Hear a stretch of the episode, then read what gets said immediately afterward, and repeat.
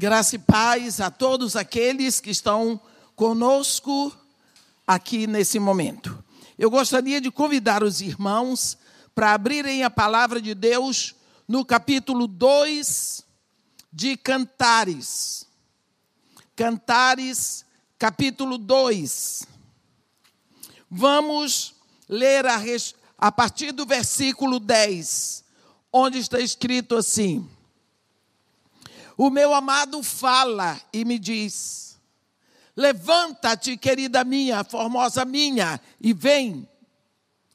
Porque eis que passou o inverno, cessou a chuva, se foi. Aparecem as flores na terra. Chegou o tempo de cantarem as aves e a voz da rola ouve-se em nossa terra.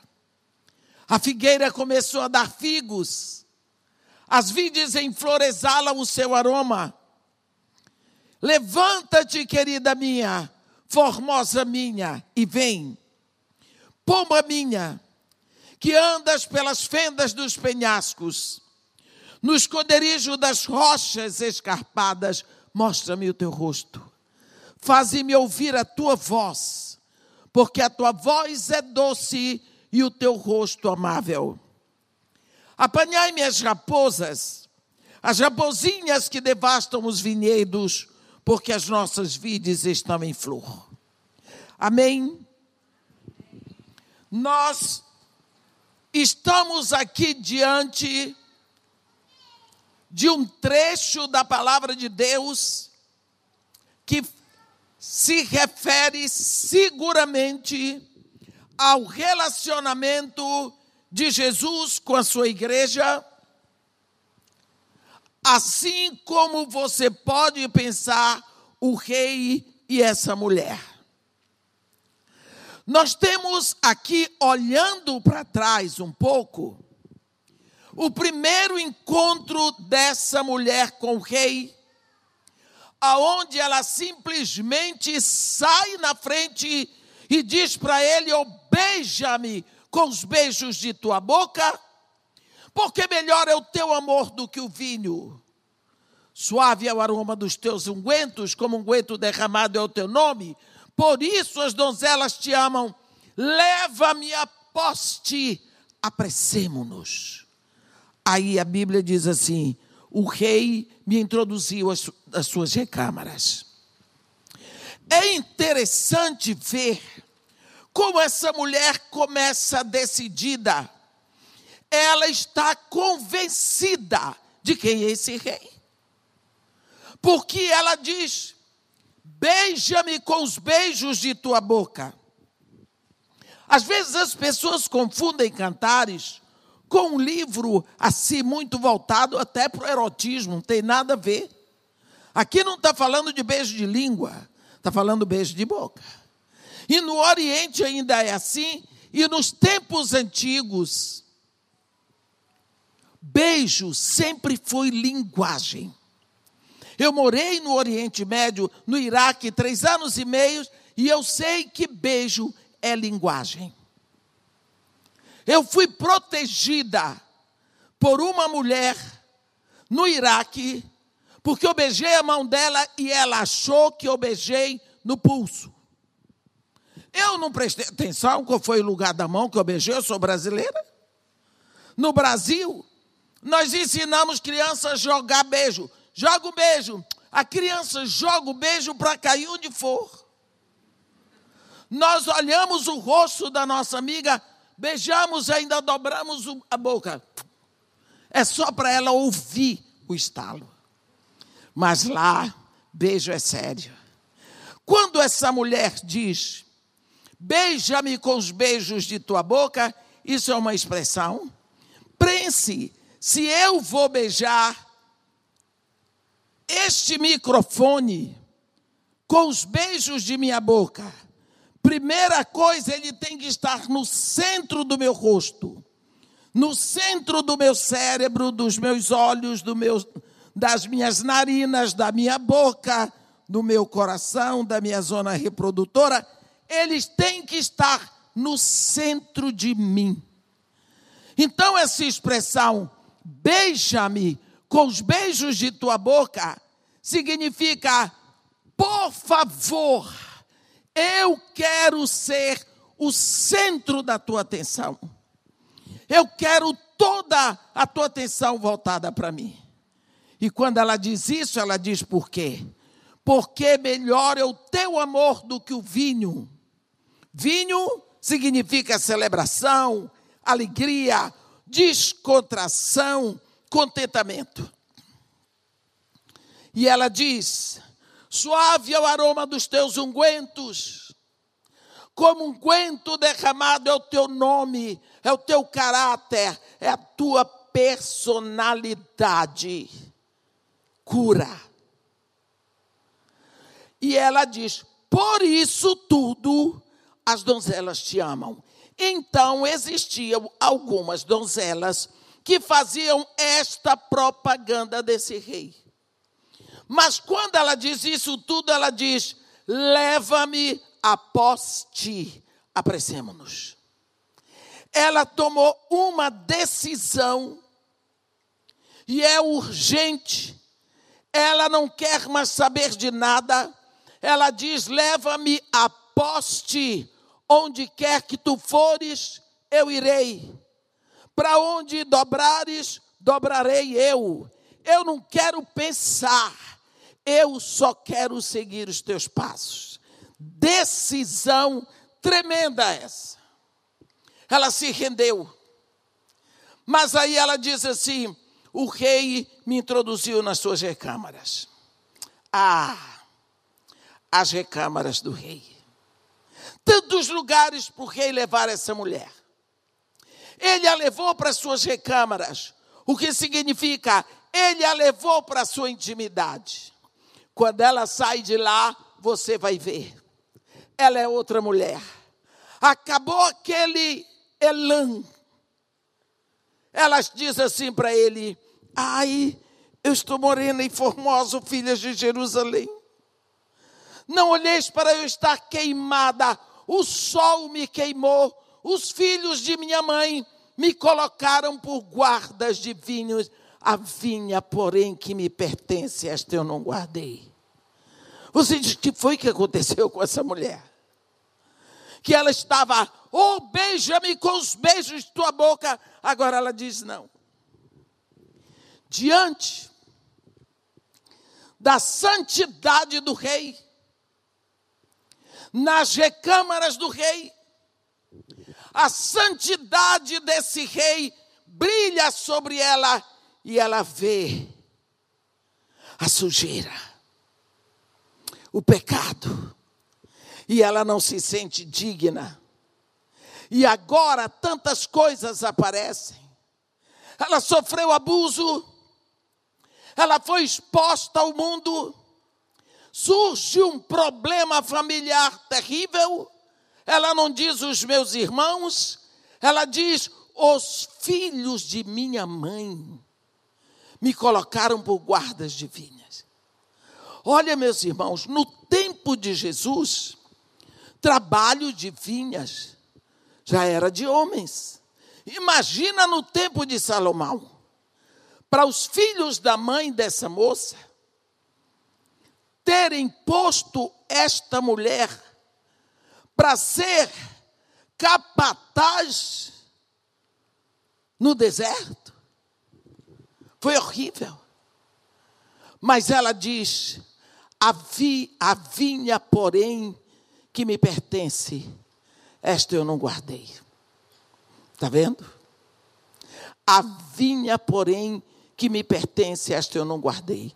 Quantas vezes nós passamos a nossa vida querendo satisfazer a todo mundo, fazendo aquilo que agrada a todo mundo, mas não cuidamos daquilo que precisamos cuidar. Bem, você vai ver que ela vai fazer pergunta ao rei. E o rei, pela primeira vez, vai falar com ela, já no versículo 12, no versículo 8 de Cantares 1. Os sete primeiros capítulos, ele não abriu a boca, ele só ouviu. E assim ele vai andando com ela. Ela se sente tão feia. Ela se sente tão desprezível. E ele diz para ela: Tu és a mais formosa entre as mulheres. Mas, chega o um momento no capítulo 2, eu estou indo rapidinho, que isso aqui é só a entrada, porque a nossa pregação é a partir do versículo 10. Ela diz assim: leva-me à sala do banquete, no versículo 4. Leva-me à sala do banquete e o seu estandarte sobre mim é o amor. Oh, sustentai-me com passas, confortai-me com maçãs, por desfaleços de amor. Olha, pense na sala do banquete do rei. Anuncia-se a chegada da rainha da Etiópia. Levanta-se o estandarte do reino da Etiópia e conduz a rainha até o lugar dela à mesa. Anuncia-se a chegada do rei da Arábia Saudita. Levantam o estandarte do rei e ele é levado até o lugar dele. Anuncia a chegada de Edmeia. Cadê estandarte? não tem nobreza, não tem história, não tem estandarte, não tem nada. O que acontece? Como que Edmé William vai ser levado até a mesa do rei?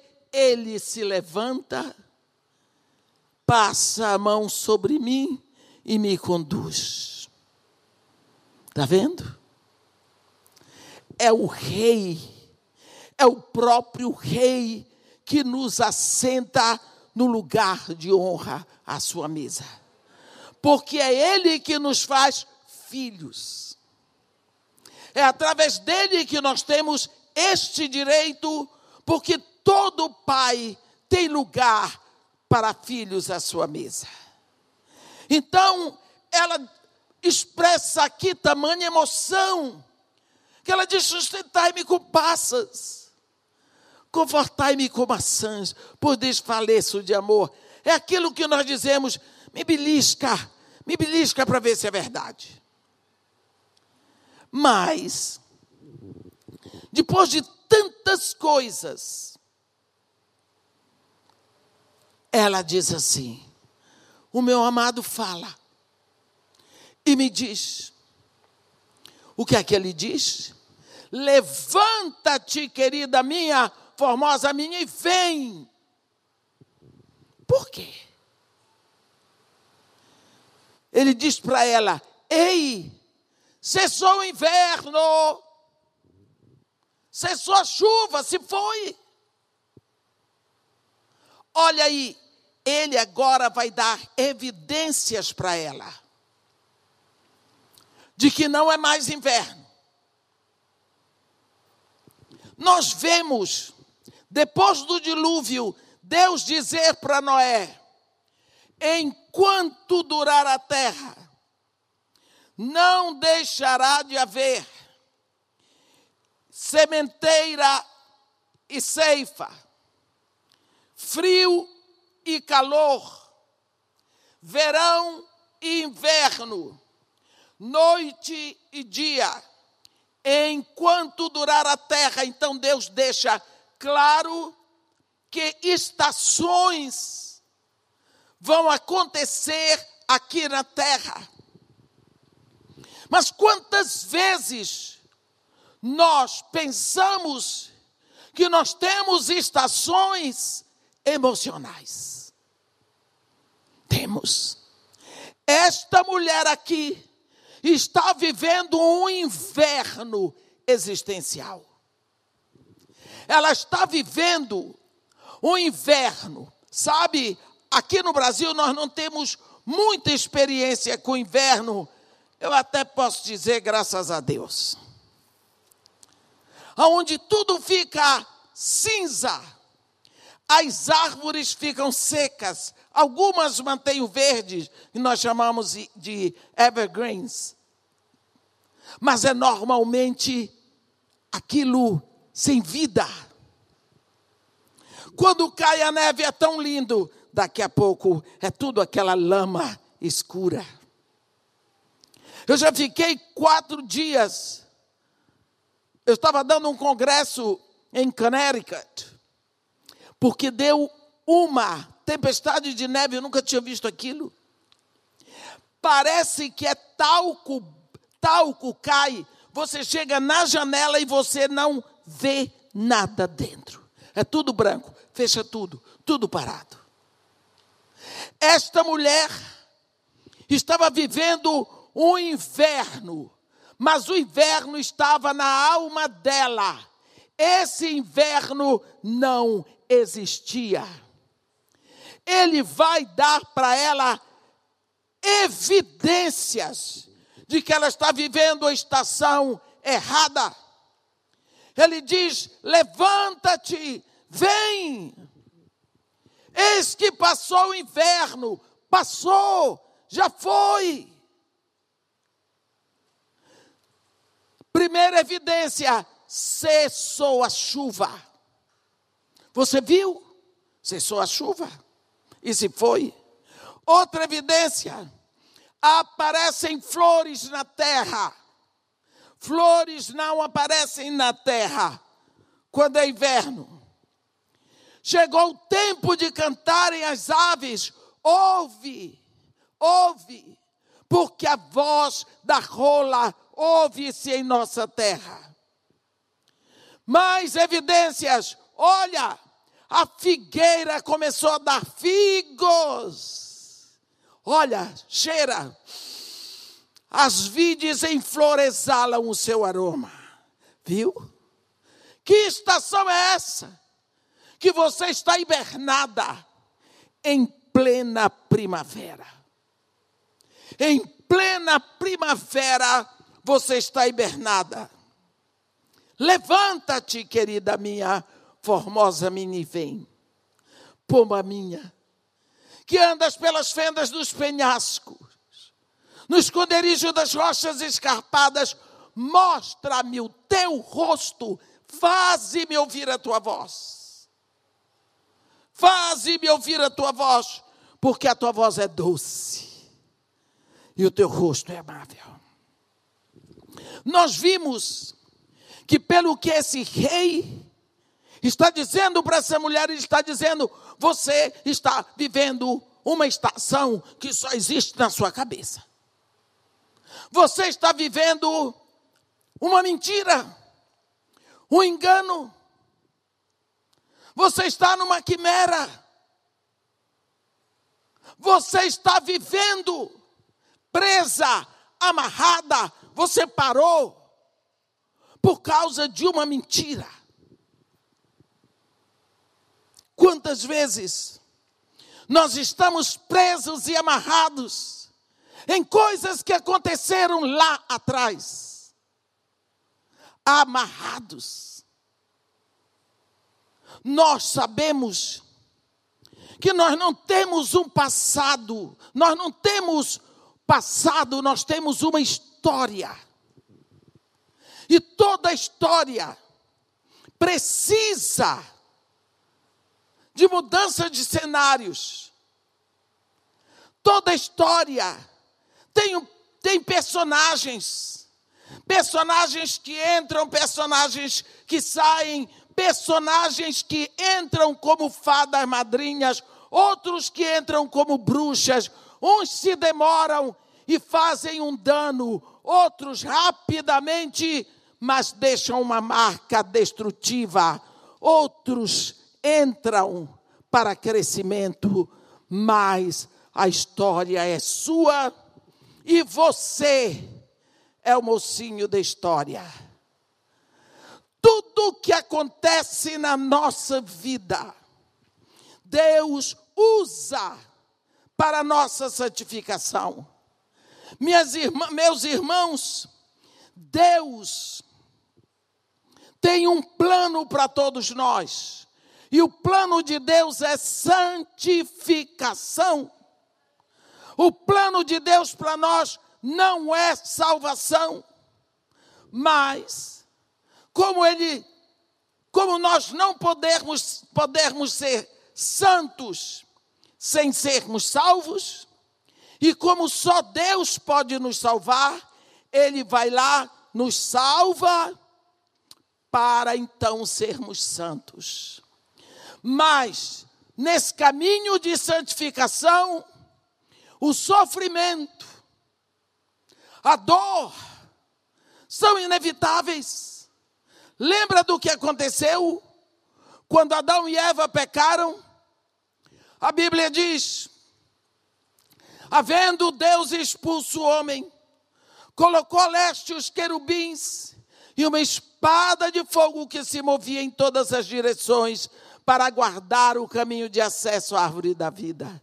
O homem foi expulso para o lado oriental e foi levando toda a maldição do pecado. Deus diz: Adão, por tua causa, amaldiçoada é toda a terra. Então, Deus não dá o sofrimento. O sofrimento, a dor, fazem parte da vida do homem. Mas nós sabemos que o sofrimento tem a sua ação positiva quando nós o enfrentamos na luz do Espírito Santo. Esta mulher tinha passado por uma experiência com Jesus como você e eu. Ela um dia se rendeu ao rei como você e eu nos rendemos a Jesus. Ela queria, ela teve uma entrega total era o sonho dela. Leva-me após ti. Apressemo-nos. Leva-me.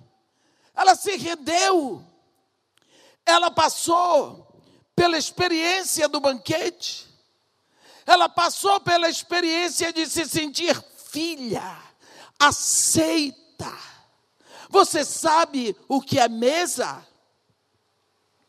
Se você me convidar para jantar na sua casa, eu me sento à sua mesa como cada um dos seus filhos.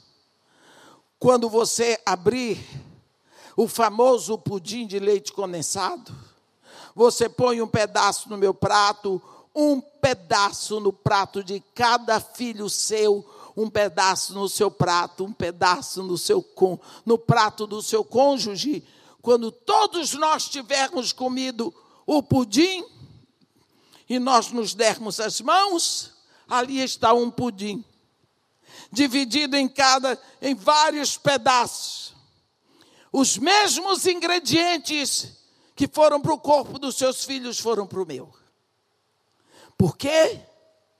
Porque agora nós nos movemos nas mesmas proteínas, nas mesmas vitaminas, isso é comunhão. Então, essa mulher, ela teve comunhão com o rei, ela comeu a mesma comida do rei, ela teve a experiência de ser filho. O que foi que aconteceu com ela? Que essa mulher recuou, ela hibernou, ela parou. Será que ela entrou naquela experiência de algumas pessoas que dizem: agora eu estou salvo, acabou. Não. Você está salvo, começou. É só o princípio de uma caminhada. E ele vai lá e diz: Ei, você sabe o caminho? Você sabe o caminho? Levante-se e venha quando Jesus fala lá em João 14, e vocês sabem o caminho para onde eu vou. Tomé disse para ele: Nós não sabemos nem para onde o senhor vai, quanto mais saber o caminho. Ele disse: Tomé, eu sou o caminho, e a verdade, E a vida? Ninguém vai ao Pai senão por mim. A mesma coisa ele está dizendo para essa mulher: levanta-te e vem. Ele não está dizendo vai e vem. Ele também não está dizendo eu vou te levantar. Não. Você sabe o caminho. Você conhece a palavra. Um dia você se rendeu. Você sabe como é. Que inverno que você está vivendo. Qual a estação cinza, dolorosa? Por que você está amarrado? Ele diz para ela: Você está vivendo um inverno, quando aqui comigo é tudo primavera. Tem flores, tem frutos, tem perfume, tem canto das aves. Essa estação que você está vivendo é uma quimera, é só na sua cabeça.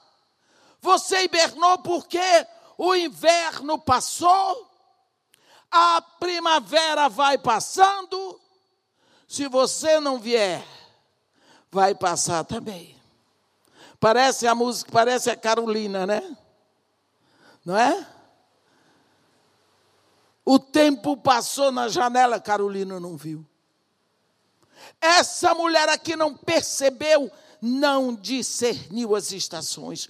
Quantas pessoas estão sofrendo nessa pandemia há mais de um ano sem ter discernimento do que está acontecendo, sem discernimento do que Deus está fazendo, se queixando, chorando, sem receber a bênção dessa quarentena, o momento precioso da igreja aqui na terra sem perceber que uma trombeta está tocando, sem perceber que Deus não nos deu um vírus, mas nos deu quarentena, tempo para nos recolhermos, para olhar, olharmos em, no, em, em volta da nossa mesa, vermos nossos filhos, nossos cônjuges, tempo para orar, tempo para conversar tempo para cada um contar a sua história. Por quê? Porque não discernimos que algo diferente está acontecendo. Você já pensou o que é todo mundo de máscara? Que coisa horrível! Cheguei numa igreja, o pastor que sempre me recebeu com tanto carinho, estava lá Olhei para ele, ele fez assim para mim. E depois pegou o borrifador, pá, parecia um revólver. Eu disse para ele: Foi que eu fiz com o senhor?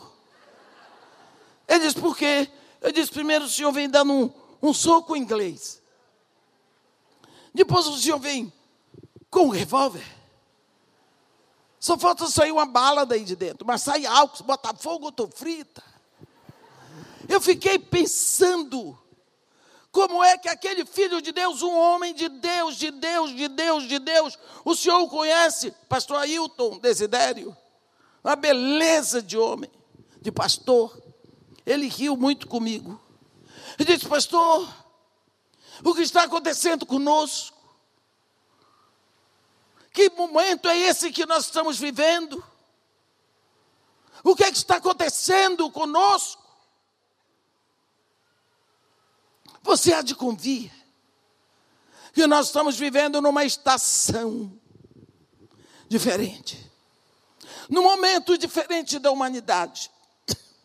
Esse vírus que atacou todos, e quando eu digo todos, eu digo até os índios, só humanos. Ele está no ar, ué, mas os animais não estão usando máscaras. Ou vírus só existe para os humanos. Ninguém entende, ninguém sabe explicar. Cada um tem a sua impressão, mas uma coisa é certa: nós sabemos que ele mata ou pode matar. Estamos vivendo uma estação diferente. Mas e você qual a estação que você está vivendo. Não temos passado, temos uma história. Você tem na sua vida um capítulo da sua história que fala da Covid, que seus avós não tiveram, que possivelmente seus netos não terão. Mas é um capítulo da sua história. Quando ele diz isso para essa mulher, ele diz: Mostra-me o teu rosto, eu quero ouvir a tua voz. Será que ele não está querendo ver o rosto da sua igreja, ainda aqui na pandemia? Será que Jesus não está querendo ouvir a voz da igreja agora, durante a pandemia? As pessoas se fecharam. Tudo bem se eu não posso dar um abraço. Mas as pessoas se fecharam. As pessoas ficaram com medo. Elas querem estar com os outros, menos os de dentro de casa. O aumento de divórcio. Uma reação horrível dos lares. E eu já não estou falando dos outros, estou falando de cristãos. Eu nunca fui tão chamada por pessoas cristãs que não têm certeza de salvação. Eu fiquei apavorada. Eu fico imaginando como foi a vida dos pastores durante todo esse tempo mais de um ano. Levanta-te, sai dessa estação horrorosa de inverno, porque está só na tua cabeça. Comigo é primavera, comigo é perfume, comigo é esperança. Vem para mim, pomba minha. Porque Jesus chama a sua igreja de pomba. A pomba, além de ser um animal, uma ave limpa, ela tem o hábito de se esconder, se proteger nas fendas dos penhascos. E a igreja, a noiva, ela se esconde na lateral do homem Jesus, que é a rocha. Então, por ele diz: Pomba minha, mostra-me o teu rosto, faze-me ouvir a tua voz. Sabe qual é a reação dessa mulher agora? Então, passou o inverno. Agora é primavera, tem problema. Qual? Apanhai-me então as raposas as raposinhas que devastam os vinhedos, porque as nossas vidas estão em flor. Quando ela tinha uma desculpa, cuidado com a saúde, é inverno. Agora, ela tem outra desculpa: medo. Medo das raposas, medo das raposinhas o que significa sempre uma desculpa para não mostrarmos o nosso rosto, para não fazermos ouvir a nossa voz. Eu estava para recomeçar com as crianças no projeto, e o meu filho, que é dentista, conseguiu 3 mil máscaras abaixo do preço. Cheguei lá com as 3 mil máscaras, os borrifadores, os medidores de temperatura e 350 litros de álcool 70. Tudo isso de uma vez só. Fui, comprei, levei, porque paga só um transporte. Todo mundo riu de mim. Todo mundo riu de mim. Irmão, o que é isso? São as coisas, nós vamos recomeçar com as crianças, precisa ter todo cuidado. Irmã, para que tanta máscara? Para as crianças e para todo mundo que trabalha na casa de Maria Marta. Irmã, esqueceu que aqui é favela? Eu disse, não. O que é isso? O povo veio em volta de mim para rir. Irmã, irmã, aqui ninguém usa máscara. E não usa mesmo. Eu disse, ué, não, irmã. Vai usar máscara aqui. A senhora expira na máscara, depois inspira de novo, expira o mesmo ar, respira o mesmo. Que maluquice é essa? Não vai fazer isso aqui, não. Eu disse, ó, sai da frente. Carrega esse negócio todo lá para cima, que na casa de Marimar, tá? Todo mundo que for lá vai ter que usar máscara. É obrigado, eu obrigo, eu obrigo. É obrigado. Agora eu comprei, vai usar. Vai usar. Mas, irmã, eu disse, vou lhe dizer uma coisa. Se alguma criança pegar Covid, vão dizer que foi na casa de Maria Marta porque não usou máscara. Então, para evitar que eu conheço aqui há mais de 30 anos para usar, eles disseram, irmã, aqui ninguém morre de Covid. Eu disse, por quê? Vocês fizeram um trato com o, o bichinho? Em todo esse tempo, duas pessoas morreram de Covid. E eles ainda dizem: quem mandou ir para Nova Iguaçu? Ninguém morreu. Eles me dão uma estatística que eu fico perplexa. Eu fico perplexa. Eles não têm medo. Eles não têm medo. Essa mulher aqui está com medo. Mesmo vendo o Senhor chamar, ela encontra uma outra desculpa, porque tem medo. Quantas oportunidades nós temos perdido na vida porque temos medo. Temos medo de raposas, temos medo de raposinhas. E por isso não nos levantamos e por isso não enfrentamos, porque o gigante do medo, ele mata, sem que você guerreie. Ele não precisa da sua guerra, porque ele mata você, sem que você se levante contra ele. A minha pergunta para você hoje é essa. Qual a estação que você está vivendo? Será que você está vivendo uma estação de receios? Ou você regrediu? Porque nós vemos essa estação de regressão na vida dessa mulher. No início era muita alegria, muito desejo de seguir com o rei. Depois, as coisas vão acontecendo e ela vai recuando ela vai se estabelecendo, ela acha que está bom, e ela vê o rei de longe, na primavera dele, mas ela não vai. Será que você perdeu o elan? Você perdeu a alegria?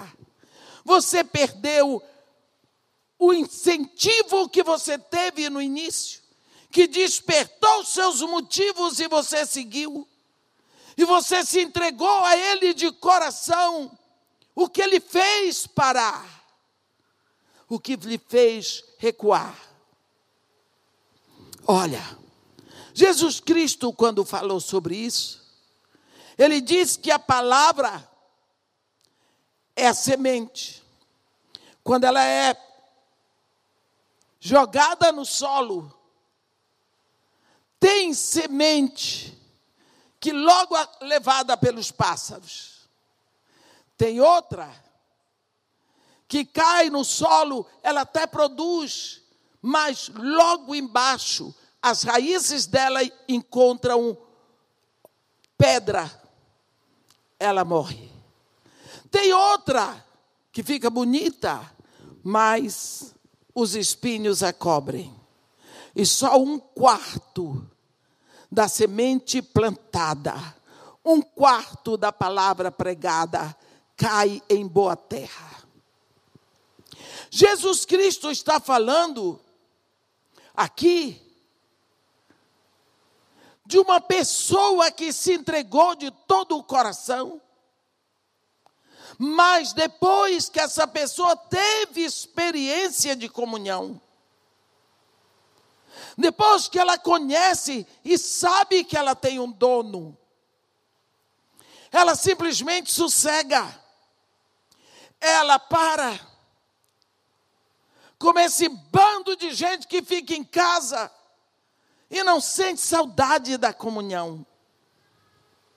Não sentem saudade da comunhão. Não sentem saudade de estar aí nessas cadeiras. Eu estava falando com o pastor Vander, ele não estava aqui presente. A primeira vez que eu fui pregar durante essa pandemia foi aqui. Foi aqui. E quando eu subi, que eu olhei para os irmãos, eu estou acostumada a vir aqui. Eu não sou uma pessoa que chora com facilidade. E quando eu vou orar, quando eu vou pregar, tem dois pedidos que eu faço a Deus. Senhor, não permite que eu, chore, que eu chore. E o segundo, não permita manifestação de demônios, porque às vezes eles vêm para atrapalhar. E eu, quando começo a chorar, não paro mais. Eu cheguei aqui. Eu não sei se tem alguém aqui que estava presente aquele dia. Aí, tem pessoas, graças a Deus. Eu olhei, eu não me contive. Me deu, eu até hoje não sei dar um nome para aquele sentimento que veio de mim. Ao mesmo tempo que eu tinha saudade da congregação, eu tinha uma dor de ver os meus irmãos com aquela máscara. Eu nunca tinha sentido saudade do sorriso dos meus irmãos. Naquele dia eu senti. Mais de 40 anos eu prego. Eu nunca tinha valorizado o sorriso dos meus irmãos. Naquele dia, eu senti saudade. Eu até hoje não sei dizer para vocês a exuberância do amor que eu senti pela congregação. Eu não sabia que eu estava com tanta saudade da congregação. Eu não sabia como era precioso para mim congregar, tá no meio dessa fofoca. Olha, eu digo para vocês, ficar no meio da congregação é importante por muitos motivos. Porque no meio da congregação, Deus fala. Deus fala. Lembra daqueles discípulos de Emaús? Estava no caminho para Emaús, arrebentado. Ah, lá vamos nós. Com medo de chegar em casa, porque iam fazer gozação da cara deles. Porque eles saíram de Emaús dizendo que Jesus, aquele nazareno, era o Messias. E de uma hora para outra eles viram o Messias deles. Preso, julgado, condenado, crucificado, morto. E eles acharam que tinham errado. Mas eles disseram: é bem verdade. É bem verdade. Lembra disso? Que algumas mulheres disseram que foram de madrugada no sepulcro e tiveram uma visão de anjos e que o sepulcro estava aberto. Você viu? A mulherada tinha que ser mulher para fazer isso.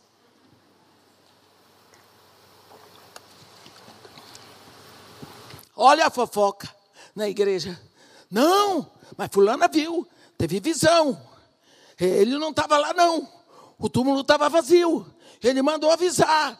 Os anjos falaram que ele já tinha ressuscitado.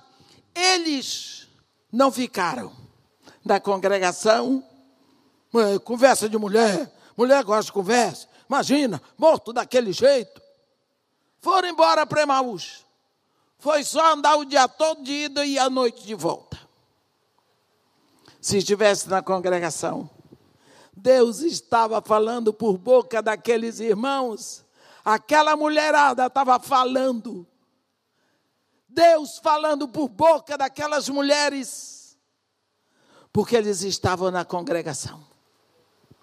Quem não vem à congregação, quem não congrega, perde, perde grande parte.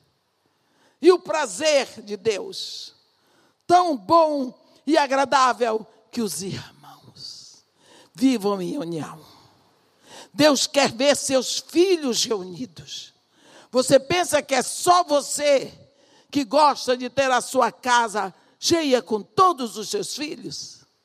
Você acha que Deus é anormal?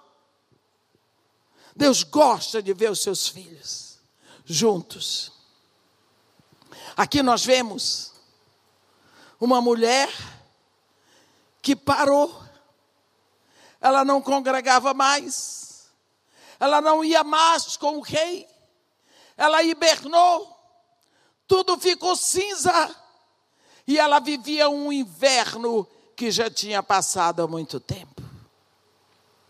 Você que está me ouvindo em casa, será que você não está vivendo um inverno que não existe mais?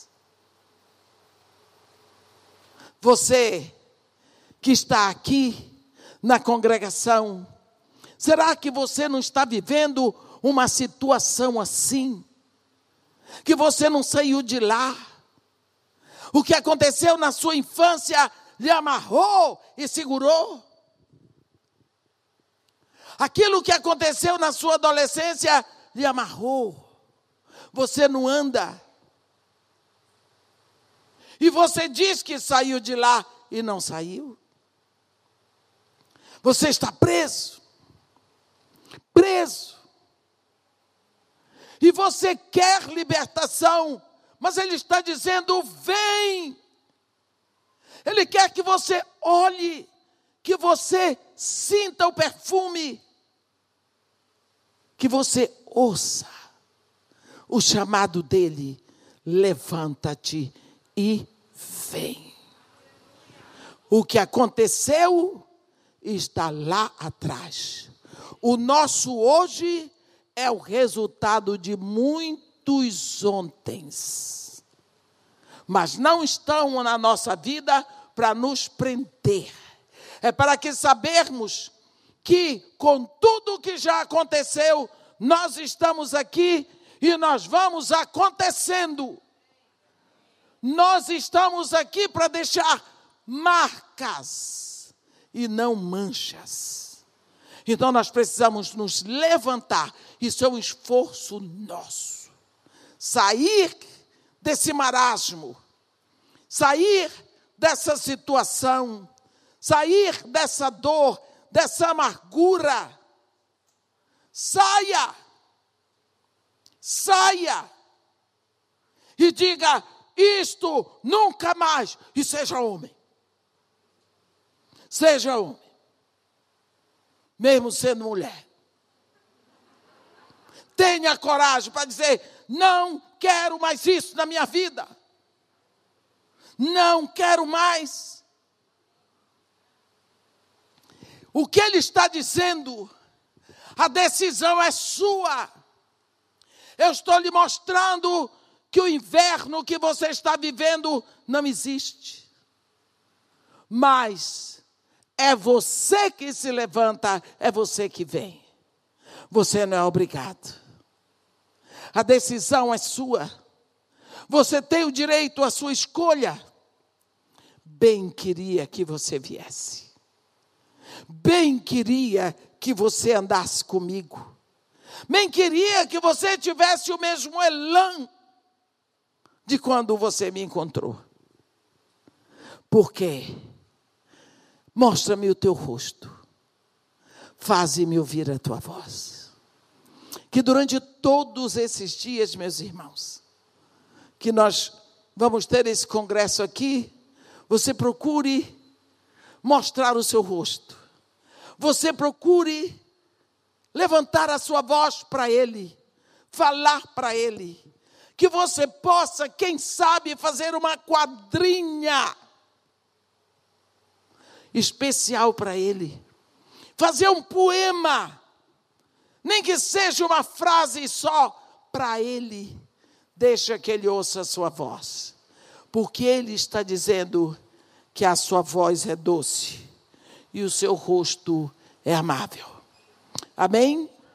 Que Deus nos abençoe e nos guarde, que faça resplandecer seu rosto sobre nós e tenha misericórdia de todos nós. Amém. Glória a Deus, glória a Deus. Aleluia. Fique de pé.